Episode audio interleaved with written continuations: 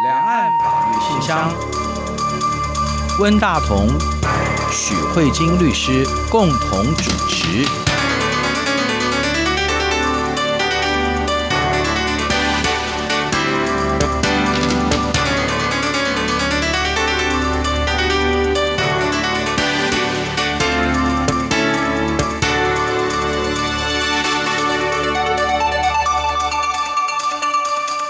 各位听众，大家好，这里是中央广播电台两岸法律信箱，我是温大同。听众朋友，大家好，我是许慧金许律师。其实我们今天来谈跟监狱的管教有点相关的话题哈。在上个月三月二十六号的台湾的媒体报道，台东法院做出一个判决，有一个受刑人，一个谢姓的受刑人，嗯，那么他去控告绿岛监狱哈，监狱管理方面呃，使用一些譬如说叫他用一些类似军事训练的方式，叫他们向左转、向右转、唱军歌这一类的管教方式。结果呢，法院做出了判决，认为说这个绿岛的监狱，他这样的管理方式是有待商榷的。当然，那个蓝宇军也做出了上诉哈。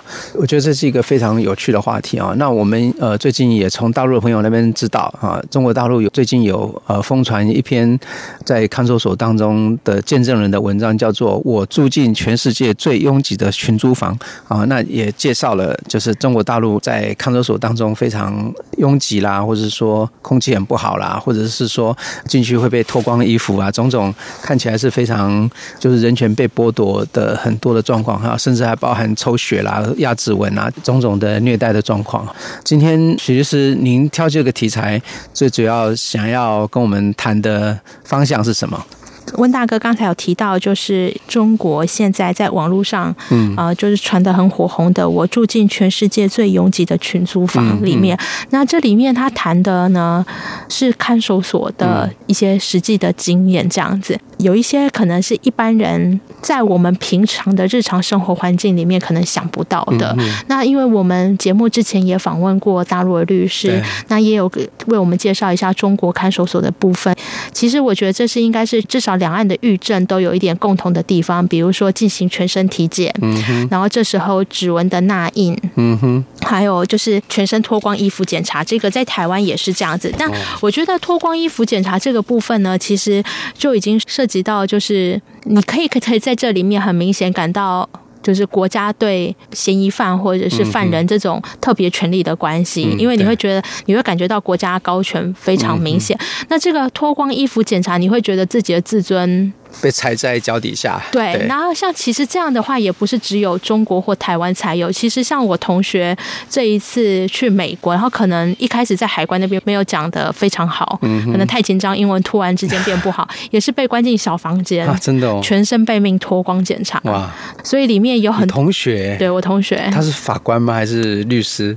他是法务人员。哇，好可怕！对，然后他一定很气。没有，超可怜的，去美国，然后全身被脱光，然后禁止跟家属联络，手机被剥夺，嗯、之后就被下令驱逐，哦，然后只能坐飞机到北京。他是台湾人吗？台湾人。怎么把他遣返到北京？也不是遣返，就是那个飞机到北京要转机，哦、所以就送到北就是在北京转机这样子。可以拒绝他入境就，拒绝他入境。然后我同学回去以后跟事务所报告，事务所。本来接下来好像九月份又想要再派他去美国，他打死都不要。他说再叫我去我就离职。是是。所以你可以感觉到在这里，就是说我想要讲的就是说脱光衣服检查这件事情是一件会让你觉得这时候你必须要服从。嗯。你会很无助，然后你觉得要服从。对。然后呃，我觉得其实我看这篇文章最有趣的，其实倒也不是这个，最有趣的是有两个点。第一个是采集步伐的姿态。嗯哼。啊，对。他们会走上一个黑色的传送带。然后走级步伐的姿态，这个对我来说还蛮震撼。然后另外一个是进监狱里面发配的东西，一个是拖鞋，一个是黑色的头套。嗯哼，啊，对对对，他讲的蛮有趣，对，黑色的头套，他只要离开就要戴黑色头套。然后他说这个好像那个恐怖分子啊，所以他说那个走道上好像到处都是抢银行的恐怖分子走来走去这样。可以，可可是你可以看到这样的一个叙述里面，你会发现监狱里面有自己自成一格的管理系统。那在这里面其实没有别。的就是只有服从再服从，对，而且像譬如说头套也好，或者说脱光衣服这一类的，我觉得他都是抹杀他的个人的存在感啊。对我觉得它有一种对人的尊严的一种摧毁。这样。对啊，然后这一个呃抹杀个人的存在感，更具体的话，可能就是每个人就没有名字，就都是编号。对对。那像这一些是在这一篇文章里面所提到的。那我想要提到的就是说，这一篇文章里面所讲还只是看守所。嗯。那我今天要谈的就是温大哥在引言里面提到的台东。法院所做出来的这个判决，它已经不再是看守所，对，它是它是一个监狱，也就是受刑人所待的地方。嗯、这有什么差别呢？你想想看，如果我们从看守所中得到的这个一些亲身经历的人得到的这样的一个讯息，已经觉得是一种对人权的剥夺。嗯、那要想想看，是谁在看守所里面？嗯，可能都是犯罪嫌疑人。嫌疑人，对，他还没有被定罪。对，那或者是正在受审判的人，但这些人，如果我们依照法律上的说法是无罪推定的话，嗯、这些人可能只是有嫌疑而已，就会得到一个这样子抹去个人印记的管理跟对待。那如果是真的是受刑人，这些已经是被国家认证都是有罪的人，那你可以想到的，他的管理可能就更不人道。我觉得这是一个非常。重要的，就要先认知的一件事情，所以我会想要提到的是说，也许有人会问说，那为什么要对这些被国家判有罪的人人道呢？那个意义何在？这些人都很可恶啊！你看这里面关的是什么？就杀人放火啊，然后窃盗啦，对然后呢，撞伤别人的啊，酒驾的啊。对，不过上次北京的区域是跟我们谈的时候，我觉得台湾的状况还是有一些差别哈。就是说，台湾基本上对于犯罪嫌疑人，除非是一些比较特殊的状况，要不然大部分不一定会收押。收押的状况，大部分就是有串供的嫌疑，或是有逃亡的嫌疑，或是重罪的啊，才会有羁押嘛，哈。嗯。那一般的比较轻罪的人，基本上都不用进看守所。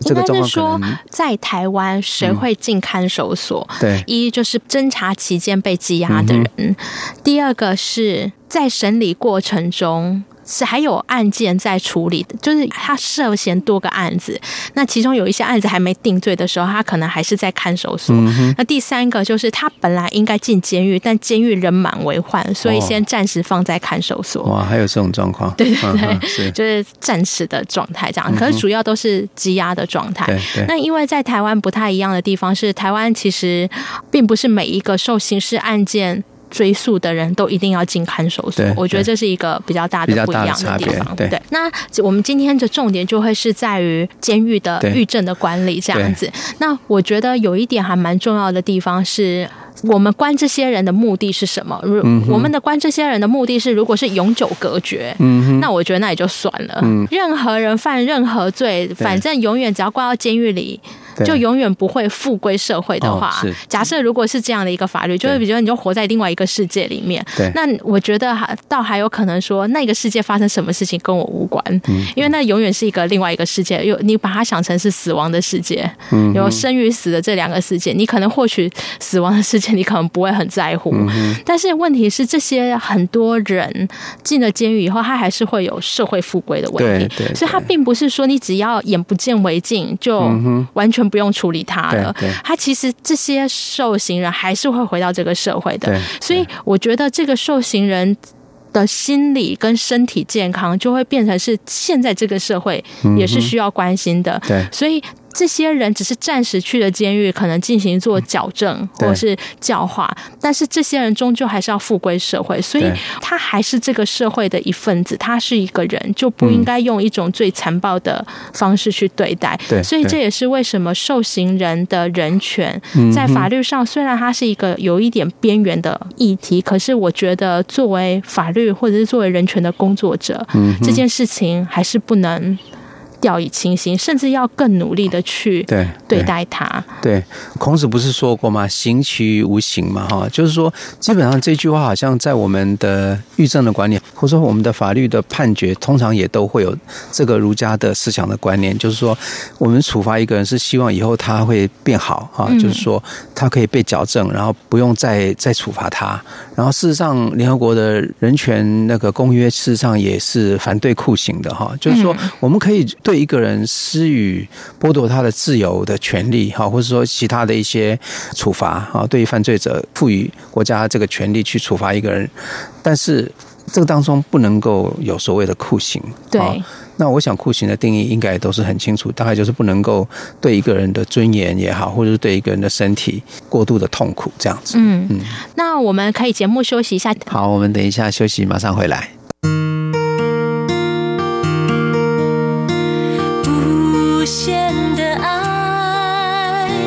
全世界传开，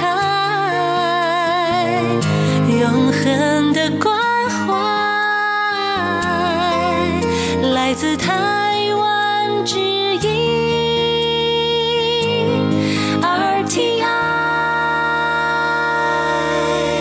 欢迎回到中央广播电台两岸法律信箱，我是温大同，我是许慧金许律师。如果我们现在先建立一个，为什么我们今天节目要讨论受刑人的人权？嗯、在这样一个前提下，就是受刑人并不是器皿，他也是这个国家或社会的一份子，嗯、而且最后他还是要复归社会的。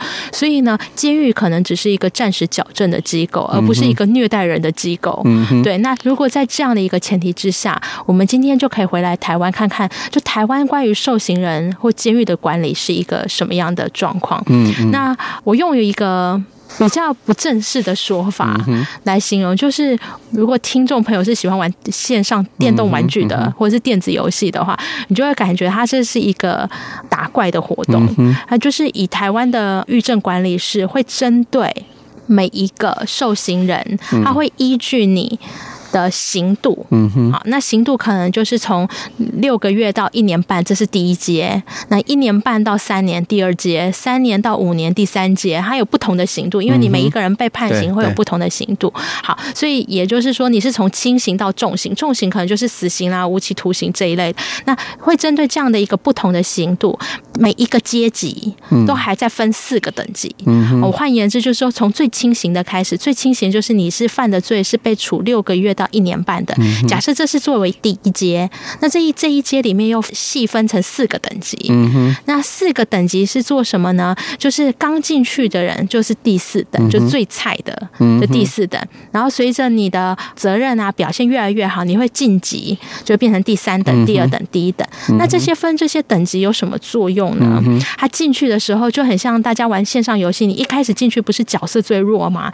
所以你的那个攻击值跟防御值，还有你的角色能力值都是最低的。嗯、我们刚才有讲，狱中是一个矫正机构，对，所以呢，就很像低年级的小朋友，老师不会给你太多的责任感，嗯、你只要每天。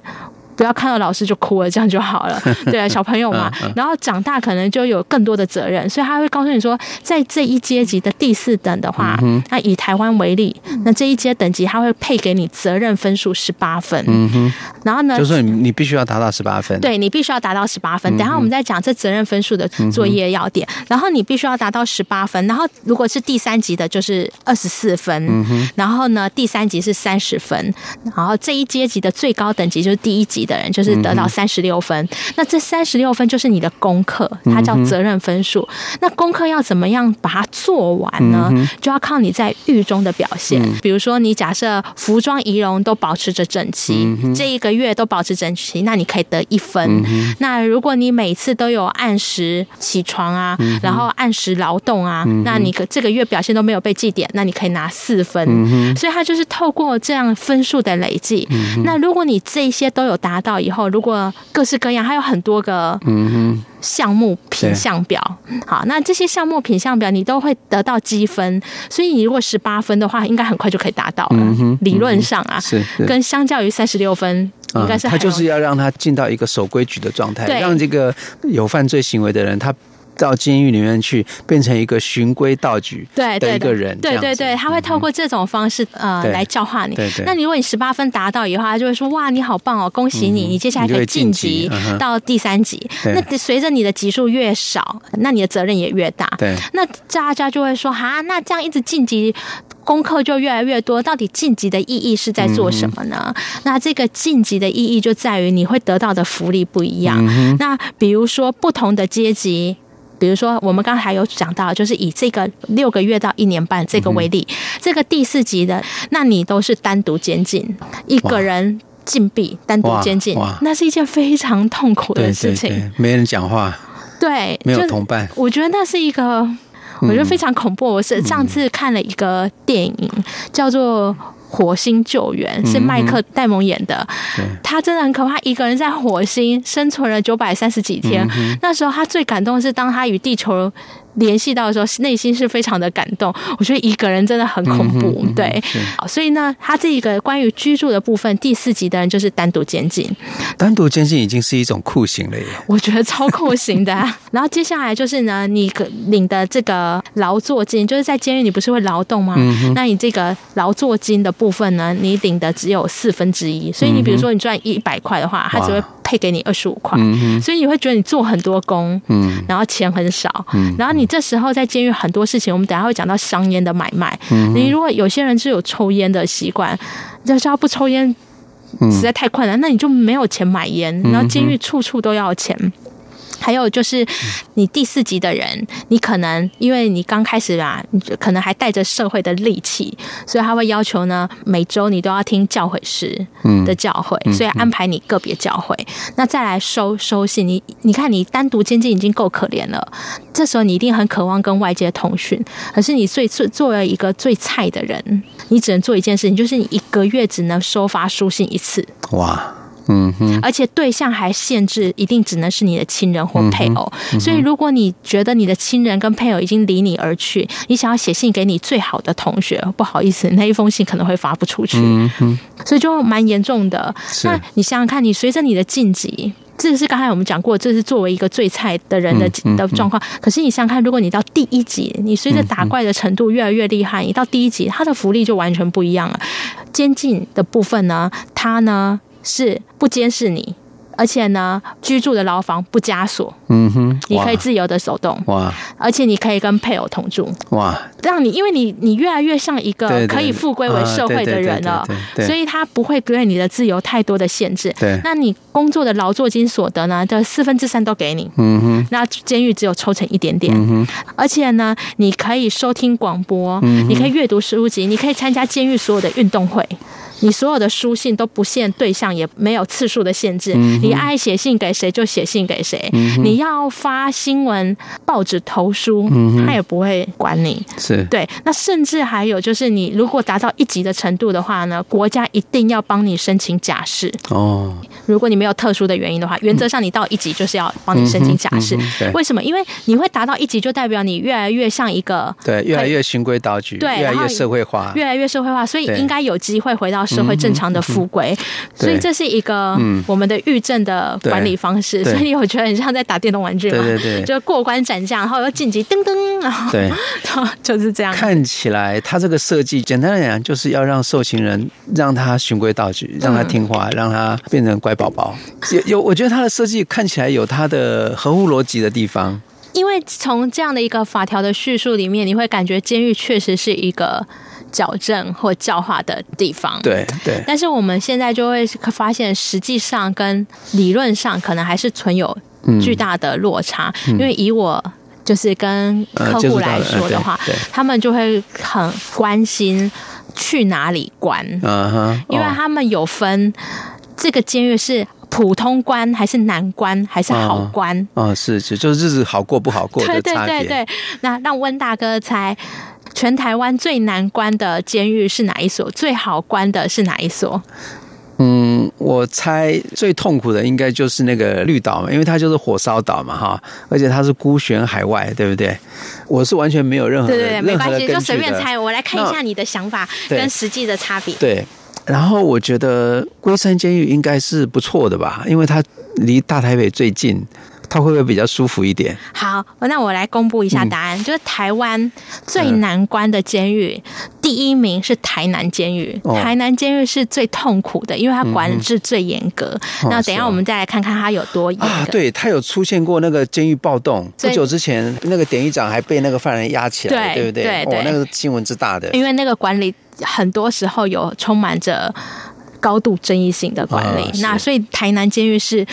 呃，如果受刑人要去那里，大家都会非常的先脚软，就会害怕，因为你在那里日子不好过啊。嗯、然后台北监狱也算是辛苦的，哦、辛苦的监狱。对，是在龟山，那、哦、那个也是辛苦的。那那我那我那我找错地方。对对对对 对。然后好关的就是过着比较舒服一点的。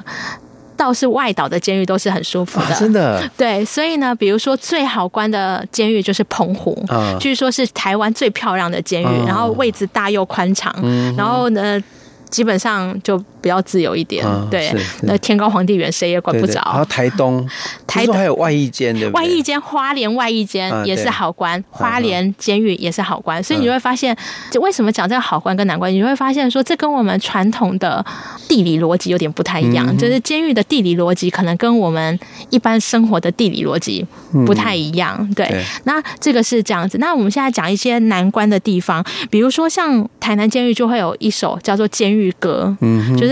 因为他为了要管理，所以他会希望每个人都服从，嗯、所以每一个人都要唱监狱里面的代表的歌，嗯、然后而且唱歌的时候都要很大声，就像唱军歌那样，嗯、就要显现你有朝气，你愿意服从。嗯、那如果你唱不大声，会得到不合理的对待，哦、他会认为说你是在跟我对抗吗？嗯、你为什么连唱军歌都没有大声唱？嗯、对。然后这样就会被放入问责房，嗯、那等于是关禁闭嘛，所以它是一个蛮辛苦的地方。然后再来就是我们在录广播之前，我们的就是录前有一些谈话里面有提到，就是打坐，这也是台南监狱一开始发行发明的，是是就是听佛经打坐。哦，也是台南发明的，开始的。对，天哪，听佛经打坐感觉听起来蛮有禅味的，嗯、可是到了狱政这个制度就变得。非常不合理。对，因为我自己是佛教徒，我我也经常打坐，我真的知道说，因为打坐本身其实是一件需要专注、需要平静的状态哈。那如果一个人他的心情不平静，或者说他其实处在一个比较对立的的一个环境里面哈，叫他打坐哈，其实是一种比什么东西还都还要酷刑，因为你的情绪很不好，嗯，可是你又必须要。静在哪里？其实人要静下来很不容易，可是你要逼他身体静下来，可是他心静不下来，他的心心里那个波动会更加的强烈。嗯，然后你逼着他心里面波动很强烈，可是身体又不能动，这件事情是非常非常残酷的。更何况，其实就我们常在打坐的人来讲，我们只要一散乱，心静不下来，我们就要起来走一走。我们就要用一些方法使自己心平静下来，平静下来之后再才能做，这时候才是舒服的。如果一个人他是被强迫的逼在那里，而且我我我以前在报纸上也看过，像那个脏话的建议，就是台湾人权促进会他们公布了一个他们的那个受刑人早上一节课，下午一节课，晚上又要一节课打坐。我看了我就觉得这真的是一个酷刑，那是不行的，除非你是自愿的说啊，我为了要克取取证。嗯，我才有这种修炼苦行。对对对，它其实是某一种苦行。那而且我觉得说，把宗教实践当做一种刑罚的方式，我觉得是对宗教很大很大的亵渎。而且我觉得破坏人的宗教自由。对，真的。那像这个呃，在台南监狱的打坐的活动啊，就是像温大哥有提到，就是一般人在家里练习打坐，可能遇到啊，比如说情绪的波动，或是开始觉得身体状况没有办法心绪集中的时候，就会开始起来走动。对。可是，在监狱里的打坐是两个小时，叫你不能动就是不能动。对对。然后曾经发生过什么事情呢？曾经过发生过这两个小时，有人想要上厕所。嗯哼。然后呢，就被暴打，对，整个人头往那个马桶里面摔，好可恶。对，因为他要求你就是打坐，就是一动也不能动，像进入禅定的状态里面。那怎么可能？所以这个制度美其名看起来好像是教化你，让你找到跟自己内心平静的对话。对但是因为他可能也因为是。在矫正，所以对于管理者，他认为说你不是来这里做大爷的，可能是有这种的想法吧。所以他认为大家都要服从，所以那个制度就有一点点走的比较偏激这样子。所以像这里面的话，就会涉及到，其实监狱有很多不合理的管理。嗯、那我们可以节目休息一下。好，我们等一下休息，马上回来。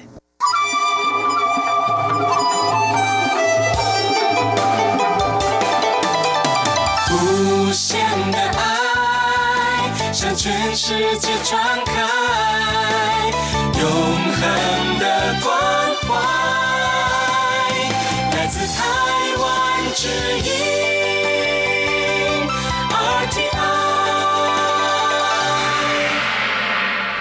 欢迎回到中央广播电台两岸法律信箱，我是温大同，我是许慧金许律师。那我们终于要回到我们就是这个台东行政法院的判决，这里面就是这个谢姓的受刑人，他其实对狱中的各式各样的管理，他都提出了不满的诉求，都认为这些监狱只要对他有所管理就是违法的。那他的案子实在太多，包山包海，他什么都提告。菜煮的不好吃，他也说这是监狱虐待违法的管理，虐待人犯。然后呢，棉被呢要求要折好，他也觉得这是虐待的。他各式各样都提告。那我们的法官呢，针对他面对他面各式各样的客诉，他曾经非常成功的挑战了法律。第一个是以前受刑人是完全不能提起行政救济的，这个是第一个，只能狱中申诉，不能提起行政救济。那这个也是这个谢姓受刑人。很努力，所以我们的大法官会解释说，他有这个权利，可以提起行政救济，让法院介入这些公权力，看看有没有不合理的地方。是，结果他真的成功了。嗯哼。成功以后，他接下来就发动更多的诉讼到法院去了。他要求法官来说说话，说这些狱政管理到底合不合理？那法官就逐一的检视，他其中有一些合理的部分，比如说我们刚才有讲到打怪的部分。你刚进去第四级的人，一个月只能写一次信，只能对家属。对，再多就没没有了。他觉得这也不合理。那法官说，这个第一个是有法律规定，第二个这也是一种鼓励的措施，希望你越来越好。对的一种。鼓励措施，所以法官说：“哎，不好意思，你这个要求，嗯哼，我没有办法准你。我觉得也是还算合理的。对对。但是呢，法官说，你要求，比如说唱军歌，然后而且要学会像军中那种报数一二三四，然后报错又要被处罚，嗯哼，然后或者是要像军中什么向左转、向右转、向前跳、向后跳，然后法官就说这几个，我觉得倒是可以考虑一下。法官说，监狱的目的是让你。”回归社会正常，唱军歌报数这件事情跟你回归这个社会有什么关系？你报数报不好，不会影响到你回归社会的。你回归社会又不是回到军营里面去，对不对？然后你军歌不会唱，也不会影响到你社会的生活。然后你体能不好，也不会影响到你回归社会的状况。所以法官认为说，那这样的管理其实跟教化的功能是没有关系的。那。当然，狱中的说法是说，我让他们服从这个组织的管理化。法官说，你是要训练他们，就是说带兵打仗哦。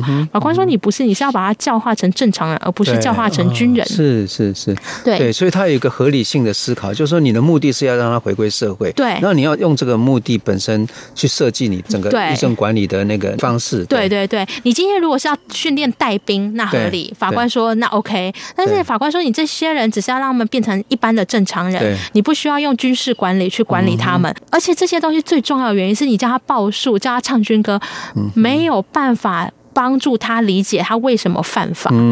他说，你今天要教化他是要告诉他增加他的法意识，嗯我知道说他这件做这件事错了，你将来回归社会的话不要再犯错。他说你唱军歌唱一百分怎么样？对，人还是照杀。所以法官认为说这都完全没有关联性。对，所以法官认为说，做这样的事情只能凸显一件事情，就是这个狱政管理希望抹杀个人的个体性。对对对，他会希望军队的目的就是抹杀个体性。对，对，所以法官认为这样还是侵害人权的，所以后来法官才说，在这一点里面，狱政的管理是。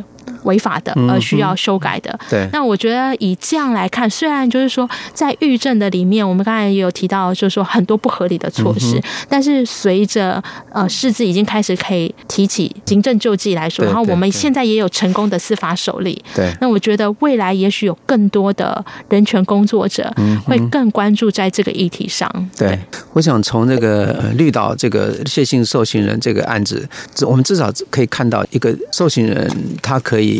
告监狱方，嗯，我觉得这个，我觉得这是很很了不起的事情。对对，就是说，至少他这个权利是存在着的，然后他也可以透过这个方式，让他们不再是一群不能够发出声音的人。嗯，那我觉得这这也是我们可以去，就是改善抑郁症的一个非常重要的一个关键点吧。是。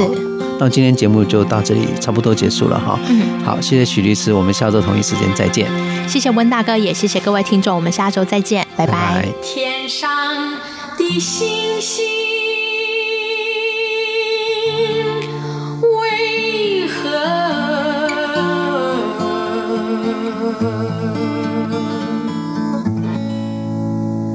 像人群一般的拥挤呢？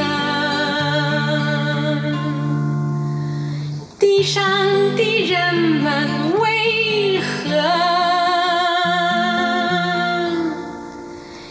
就像星星一样的数？